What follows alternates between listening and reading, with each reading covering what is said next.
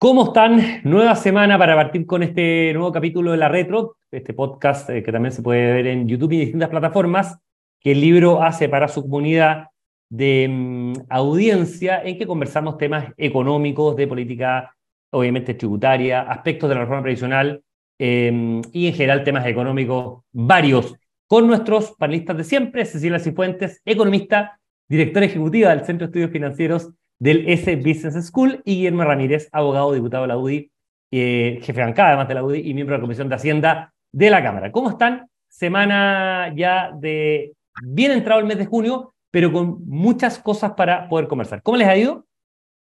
Muy bien, menos mal sanos porque la situación de salud está muy compleja. Es verdad. es verdad. También hay mucha gente que no ha llegado porque están con influencia y qué sé yo, y las camas críticas en todo Chile están complicadas. Crítica y lamentablemente con muerte de menores, bueno, una, situación dramática, también por temas de gestión, obviamente, tasas de vacunación bastante bajas en materia de influenza, menos del 70%, incluso estoy siendo generoso porque están algo por sobre el 60%, pero en fin, vamos ahora a los temas que nos convocan. Y queríamos, quería plantearles dos temas, Cecilia y Guillermo, para hoy. El primero tiene que ver con, obviamente, en materia tributaria. Eh, en materia tributaria que es ineludible a partir de eh, la cuenta pública que planteó el presidente Gabriel Boric, porque él fue el que vinculó gran parte, si no todo, de su programa de gobierno al anclaje con los recursos de una eventual reforma tributaria o pacto fiscal, como promete el ministro de Hacienda, Manuel Marcel. Eh, y uno de los aspectos, y ahí quiero partir quizás con Cecilia, tiene que ver con una dimensión que es cómo hacer mucho más o cómo desarrollar la potencialidad recaudatoria que tendría una mayor eficiencia del Estado. Hay un montón de programas, eh, se estima que son en torno a 700 y una gran parte de ellos tiene en alguna dimensión una mala evaluación. Vamos con un solo dato antes, Cecilia, de pasar contigo. El 2020, por ejemplo, se evaluaron de los 687, 687 programas que había en esa época, el 72% mostró indicios de algún problema en alguno de los cuatro criterios con que se evalúa. El 2021 el 64%. O sea, siempre la inmensa mayoría tiene alguna rayita, algún pecado en algunas dimensiones que se plantea. Y tiene que ver principalmente con la poca eficacia en el gasto, precisamente porque estamos hablando de programas que solo los mal evaluados en alguna dimensión suman más de 14 mil millones de dólares. Entonces, hecho este contexto, ¿de qué manera una mayor eficiencia recaudatoria del gasto fiscal desde la perspectiva de reducir este gasto mal ejecutado, mal planteado, mal diseñado, podría ayudar mucho a llegar recursos que nos impidan poder tener que subir permanentemente impuestos como lo ha planteado este gobierno. Bueno, como tú bien decías, Cristian, en términos de números los montos son muy altos. Eh, se habla que si, si el gobierno redujera, si el Estado en realidad redujera todos sus espacios de ineficiencia, estaríamos hablando alrededor de 5 mil millones de dólares. O sea, es un monto muy significativo. Obviamente que esto es algo muy difícil de hacer en el corto plazo, no podemos pensar que de un día para otro vamos a tener esos números, pero yo creo que es un proceso que hay que iniciar y casi como un imperativo ético, porque la verdad que desde 2010 hasta ahora, los los gobiernos, todos los gobiernos nos han pedido recursos a los privados, se han hecho ocho reformas tributarias desde 2010 hasta ahora, todas por supuesto para recaudar más. Eh, y ahora nos quieren pedir de nuevo un esfuerzo y muy grande. Entonces, como que uno diría, ya, señor Estado, ok, podemos hacer un esfuerzo adicional, pero por favor, eh, reduzca estos espacios, redúzcalos de una vez. Y aquí hay dos dimensiones. Y la verdad que una de esas dimensiones tiene que ver eh, en algún grado con el tema de recursos humanos, de personas en el sector público, eh, con el tema del estatuto administrativo. Eh, aquí uno podría considerar dos tipos de gasto. Este gasto social que tú hablabas, donde yo creo que efectivamente hay muchos espacios de ineficiencia y hay que terminar con programas que no están funcionando y a lo mejor fusionar programas. En términos, por ejemplo, otro ejemplo, Subsidio al empleo joven. Hay unos subsidios a la cotización de jóvenes, otros al empleo jóvenes, otro a la capacitación, pero cada programa muy, muy reducido, pero muchos. Entonces, finalmente ahí yo creo que hay mucho espacio. Y también está el otro espacio de la burocracia. Yo alguna vez hice la comparación con Australia y Nueva Zelanda, que son dos países bien modelos en esta materia. Eh, qué proporción del gasto destinan esos países al gasto en burocracia. Si nosotros tuviéramos la misma proporción que tienen esos países, ahí habría 1.500 millones de dólares adicionales. Eh, y esto yo creo que está bien relacionado con el estatuto administrativo y con el hecho de no poder vincular personas, que significa que cada nuevo gobierno con sus nuevas prioridades trae nueva gente porque la que está a lo mejor no es del perfil que necesita, pero no tiene cómo moverla. Entonces, creo que aquí hay un tema que políticamente es costoso, pero que hay que por lo menos dar las señales de que se va a iniciar este proceso. Es muy interesante, Cecilia, tú, tú planteabas el tema de em, generar mucho más sinergia, o sea, que hay muchos programas que operan con financiamiento independiente, pero que no logran una eficacia, ¿no es cierto?, un impacto real, precisamente eso, un dato solamente. En ciencia, investigación y desarrollo, que no es precisamente temas de empleo, no tiene que ver con la primera capa, es un elemento que es necesario, pero que está bastante más abajo en la lista de supermercados de los gastos sociales. Hay 43 programas, por ejemplo. Entonces, uno dice, bueno, si en esa dimensión hay 43 programas y individualmente son pequeñas balas, ¿por qué no generamos una bazuca que realmente impacte y que sea mucho más eficiente en términos de gasto? Y ahí, Guillermo, quiero darte la palabra a ti en el sentido de, ok, ¿cómo pasamos de una propuesta de aumento de impuestos, como lo planteó el gobierno, a un pacto fiscal, donde una de las patas más importantes tiene que ver con incentivos a la inversión, al ahorro, y otra pata muy importante tiene que ver, ¿no es con una eficiencia mucho más importante del gasto. Bueno, es clave lo que tú estás diciendo. De hecho, es bien sintomático que en el discurso el presidente Boric siempre, hable de, siempre habló, todas las veces que lo mencionó, de reforma tributaria y siempre como sinónimo de aumento de impuestos, ¿no? Necesitamos una reforma tributaria para tener más recursos, necesitamos una reforma tributaria para sacar adelante tal proyecto, necesitamos una reforma tributaria para financiar no sé qué cosa. Siempre uso la expresión reforma tributaria como sinónimo de aumento de impuestos, mientras que un minuto después de la cuenta pública, afuera, el ministro Marcel hablaba de pacto tributario. Porque nosotros lo que le hemos dicho al, al, ministro Marcel, eh, en público y en privado, es que eh, esto tiene que ser una cosa muy amplia, hay que pensar a lo grande, no solamente en una reforma de impuestos, que no solamente la reforma de impuestos implica aumentar impuestos, eh, sino que también esto implica medidas para el crecimiento a largo plazo, medidas para fomentar la inversión, formas, eh, mejor gasto del Estado, modernización del Estado. ¿Qué está arriba de la mesa por parte de la oposición hoy? Hoy, digamos, hoy día no hay nada. hoy día no hay pero nada. ¿a usted le gustaría que estuviera arriba de la mesa? ¿A ustedes qué les gustaría que estuviera arriba de la mesa? En concreto, por ejemplo. Sí, eh, nosotros creemos que, primero, en cuanto a la parte tributaria propiamente tal, eh, nosotros creemos que hay, se puede revisar de tal forma que se recaude más, pero en la lógica de arreglar los problemas que generó la reforma tributaria del ministro Arena. Hay que volver a conversar sobre los niveles de integración del sistema. Hay que ver la base del impuesto de segunda categoría, quizás ampliarla. Hay que ver el impuesto de primera categoría, quizás bajarlo. Eh, hay que tener nuevas normas anti-elusión y anti-evasión que quizás pueden permitir mayor recaudación. Pero en el fondo es una revisión completa para tener un sistema tributario que sea eh, más claro, más simple, eh, que permita recaudar más, pero que genere mayores niveles de inversión y que asegure mayor crecimiento. lo segundo es que tiene que estar sobre la mesa un esfuerzo del gobierno por evaluar mejor los programas que hoy día existen y cortar el gasto en aquellos lugares donde solamente se está derrochando plata, donde se está botando plata a la basura.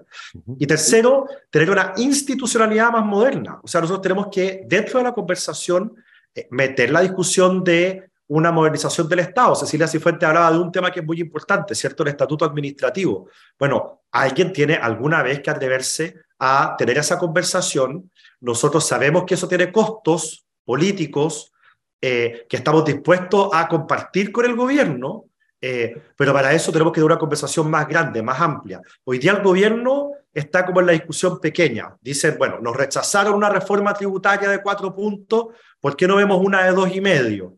Sin impuesto al patrimonio y sin impuesto a las utilidades retenidas. Pero se mantiene la cosa chica de ver hasta dónde puedo yo sacarle más, ordeñar más esta vaca, sin preocuparse de temas estructurales. Y en esa lógica nosotros no vamos a conversar. Y se lo hemos dicho al gobierno, ni siquiera nos vamos a sentar a la mesa para seguir esta lógica de, la teoría del salame en que ellos ven cómo van cortando y cortando y subiendo más y más impuestos hasta el infinito.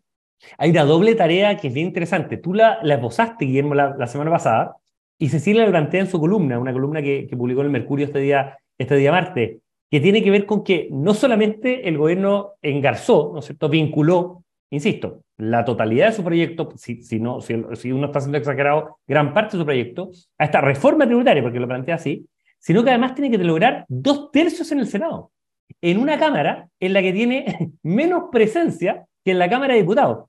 Entonces, es un escenario donde efectivamente, si no le hace un Fashion Emergency completo y entrega un proyecto radicalmente distinto, la posibilidad de aprobación y por lo tanto de que políticamente el gobierno termine en un par de meses, ¿no es cierto? Políticamente, porque no tiene financiamiento para todo su programa, es muy, muy complicado. Y, con esto cierro, Guillermo, solo para ti, para dar la palabra a Silvia. ¿Tú ves que hay una voluntad genuina del gobierno hoy de realmente ceder hasta que duela, entendiendo el contexto político que tiene, o sigue muy empecinado en el tema de la subida de impuestos como el eje estructurante de esta reforma? Yo no veo esa voluntad, yo no creo que haya esa disposición, pero sí admito que al interior del el Congreso, de la UDI en particular, hay gente que cree que la voluntad del gobierno es genuina. Yo en eso soy un poquito más escéptico. Ahora, eso no quiere decir que uno no esté dispuesto a oír distintas alternativas. Eh, pero la verdad es que a mí me cuesta pensar que nos estamos aproximando a este debate de buena fe cuando veo al presidente prometer cosas que son infinanciables. Incluso si es que se aprobara la reforma tributaria, me encantaría saber cuál es la sumatoria que hace el presidente para prometer que en su gobierno, o sea, los dos años y medio que le quedan de gobierno, va a haber condonación del CAE, va a haber pago de la deuda con los profesores, se van a cumplir las otras siete promesas de la cuenta que están vinculadas a la reforma tributaria, entre ellas terminar con las listas de espera, y cómo va a financiar todas las promesas anteriores, como un aumento en la PGU. O sea, los números simplemente no dan.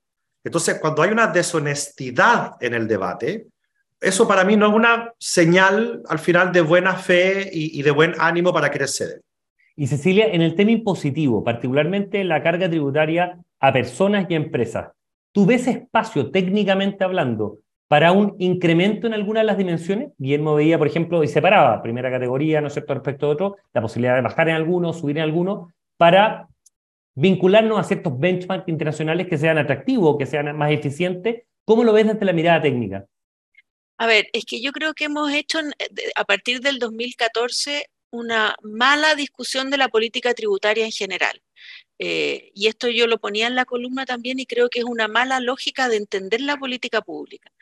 Eh, es como, a ver, yo voy a subir la tasa de primera categoría hasta un 27% pero sé que esa tasa no es viable para cierto grupo de empresas, entonces para esas creo un régimen especial, ah, y para las intermedias este otro, y para estas les doy este beneficio, y para un grupo depreciación instantánea, y nos vamos metiendo en una lógica de política tributaria que finalmente el principal resultado es que no recauda, porque se generan muchos espacios de ilusión y evasión, eh, yo he echado la broma, porque mi marido es abogado, yo le he echado la broma, esto es como el paraíso de los abogados tributaristas en el fondo, porque al final tienen un gran trabajo en decirle a las empresas cómo tienen que estructurar cada operación, cada negocio para que caigan en tal régimen tributario y no en tal otro.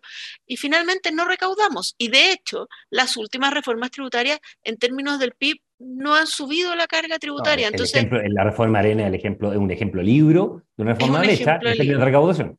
Ha usado Mira, 7 eh, puntos sobre 20, 7. Es súper interesante, Ernesto, la, la, experiencia comparada, por ejemplo, el caso de, de, Estonia, que tiene impuestos mucho más bajos que los nuestros, tiene este sistema de flat tax, muy simple, tremendamente simple, con tasas mucho más bajas que Chile y recauda más que Chile en términos del PIB.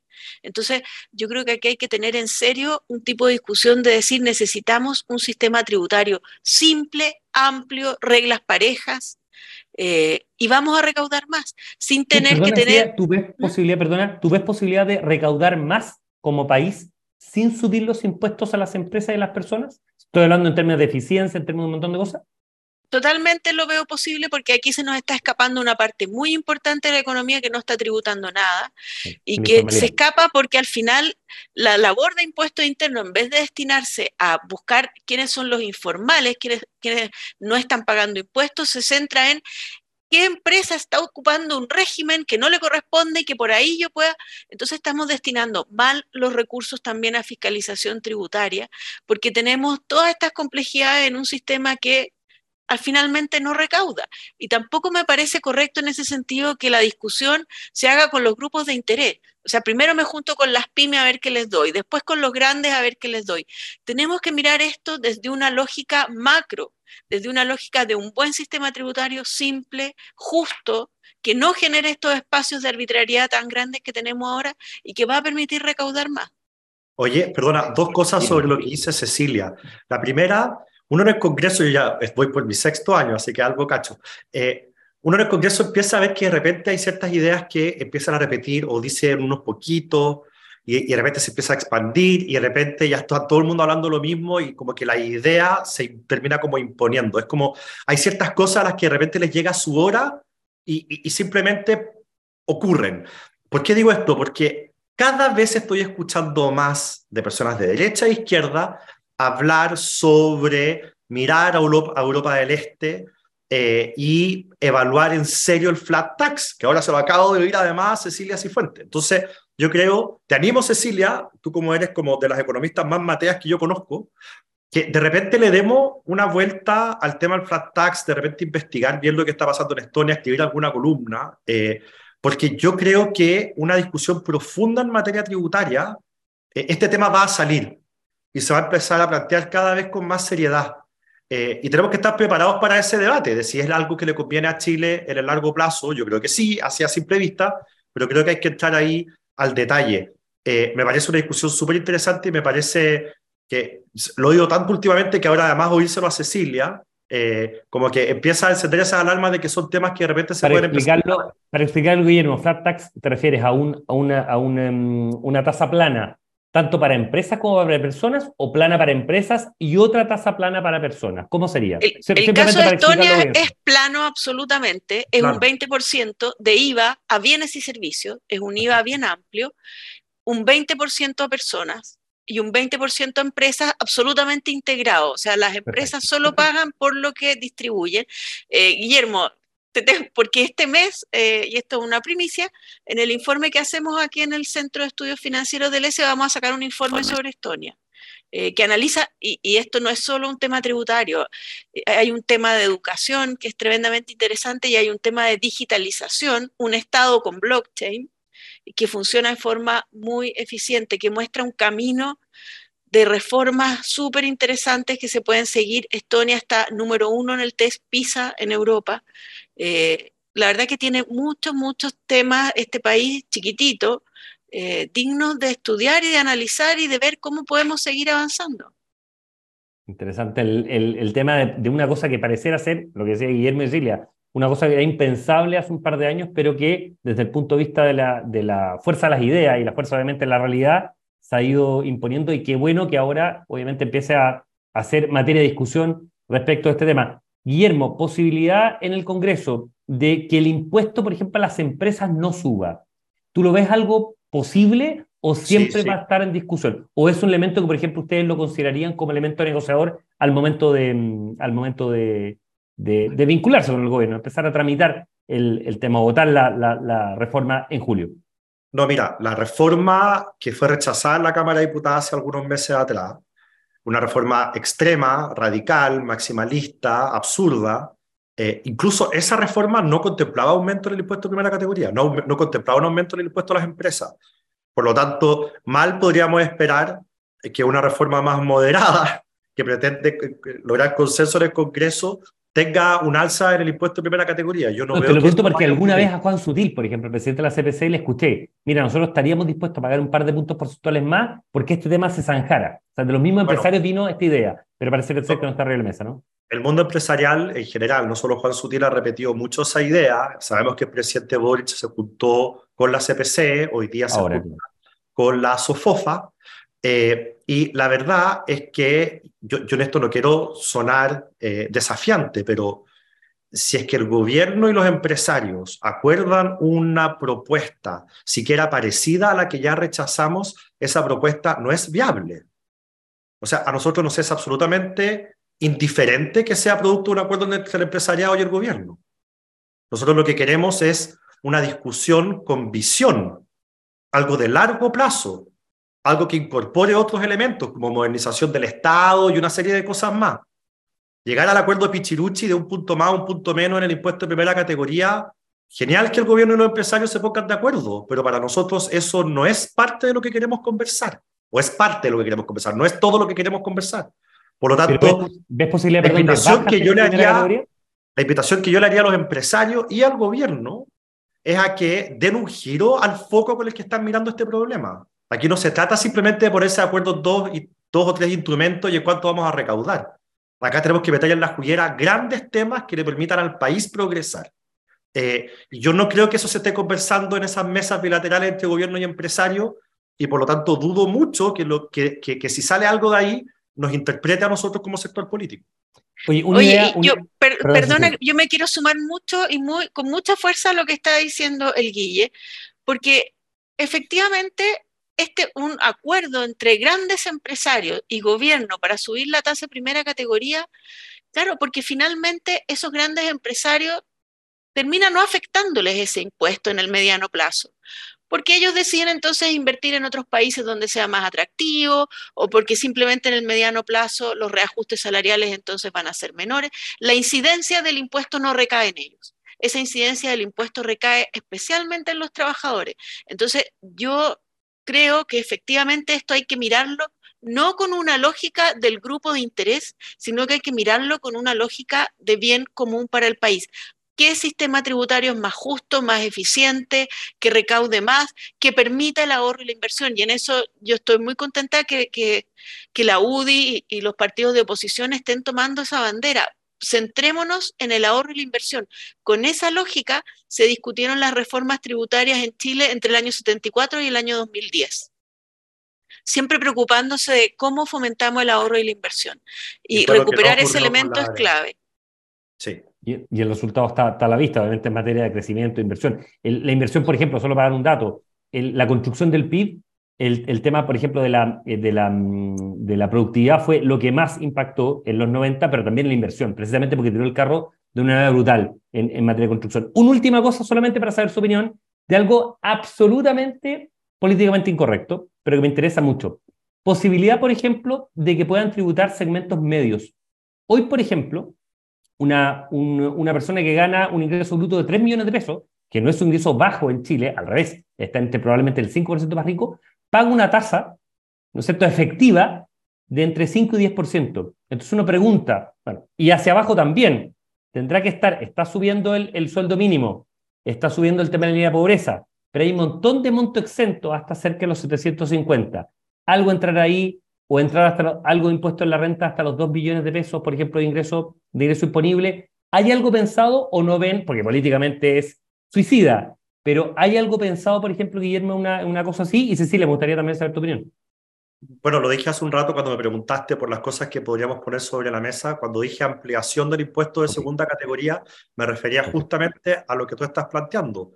Eh, hoy día, eh, si comparamos con otros países, en el impuesto de segunda categoría en Chile, eh, la, la, la, parte exenta es muy alta y el impuesto en general es muy bajo. Ahora, tú dices que esto es políticamente suicida, nada es suicida cuando se hace gradual. Eh, al final, si el presidente Boric no quiere correr en el fondo con estos costos, bueno, basta que sea muy gradual y en régimen entre el siguiente gobierno. Si la gradualidad también ayuda a que las cosas sean políticamente viables. Eh, no, es que no es que uno quiera subir los impuestos, sino que lo que estamos diciendo es que obviamente que si uno revisa en su conjunto, que es lo que estamos invitando a hacer, el sistema tributario, uno puede que descubra estos desequilibrios eh, que tiene que corregir hacia la baja algunos y hacia la alza otros. Eso es lo que estamos diciendo. Eh, y cuando hablamos, por ejemplo, un flat tax, eh, de lo que estamos hablando es, de nuevo, eso significaría en la práctica bajar el impuesto de primera categoría y subir el de segunda categoría, que es un poco en el mismo sentido que estábamos hablando hace un rato. Así que es políticamente incorrecto, pero de todas maneras es algo que hay que revisar. Cecilia, ¿cómo lo ves? Sí, mira, bien interesante, porque en Chile normalmente, históricamente, estuvo exento lo que se llamaba un sueldo vital. Cuando se hicieron las reformas tributarias en el, en el gobierno militar, bueno, el sueldo vital se vinculó a la UTM, y en algún minuto en ese gobierno se amplió fuertemente el tramo exento, fuertemente, con una lógica que yo miraba desde el punto de vista de las políticas en ese momento es razonable, porque eh, dada la, restricción de recursos que había, en ese gobierno se optó por esta política muy clara de la focalización del gasto público, focalización en lo... Entonces, no había políticas ni beneficios para la clase media y en ese sentido era razonable que uno dijera, ok, entonces tampoco paga impuestos porque no está recibiendo política social. Eso cambió hace tiempo la clase media ya es, eh, ya recibe muchos beneficios sociales, y más todavía si vamos a avanzar a esta lógica de un Estado social de derecho, bueno, los deberes. Entonces, es bien razonable que si uno quiere avanzar, y por ejemplo en la PGU ya tenemos casi universalidad, es bien razonable plantear entonces esta lógica de que la clase media no tribute, no, no es coherente con la idea de un Estado social de derecho, y así lo entienden todos los países eh, europeos. Y por lo tanto, y, comparto con Guillermo, en forma muy gradual, uno lo puede ir introduciendo y esto lleva, por la lógica del impuesto progresivo, a que si tú reduces el tramo exento, todos pagan más. No es solo esos sectores, sino que todos van pagando más y las tasas más altas, entonces ya empiezan a tener eh, un, un, poder recaudatorio bastante más alto. Entonces, yo concuerdo con Guillermo, aquí si estamos, si de verdad queremos hablar de un pacto fiscal, bueno, aprovechemos esta oportunidad para revisar temas que hace tiempo deberíamos haber empezado a revisar. Por el tema del escalamiento del impuesto, ¿no es cierto?, la progresividad, ¿no es cierto?, la, la marginalidad del impuesto, en, este caso. Es súper interesante esa, esa discusión. Cecilia Cifuente, economista y director ejecutivo del Centro de Estudios Financieros del S Business School, Guillermo Ramírez, abogado, diputado de la UDI y miembro de la Comisión de Hacienda. Muchísimas gracias como siempre, estuvo intenso este, esta conversación y nos encontramos la próxima semana. Un gran abrazo a todos los que nos están escuchando y nos encontramos la próxima semana en otro capítulo de La Red. Que estén muy bien. El Libero, la realidad como no la había visto. Haz que estos contenidos lleguen más lejos haciéndote miembro de la Red Libero.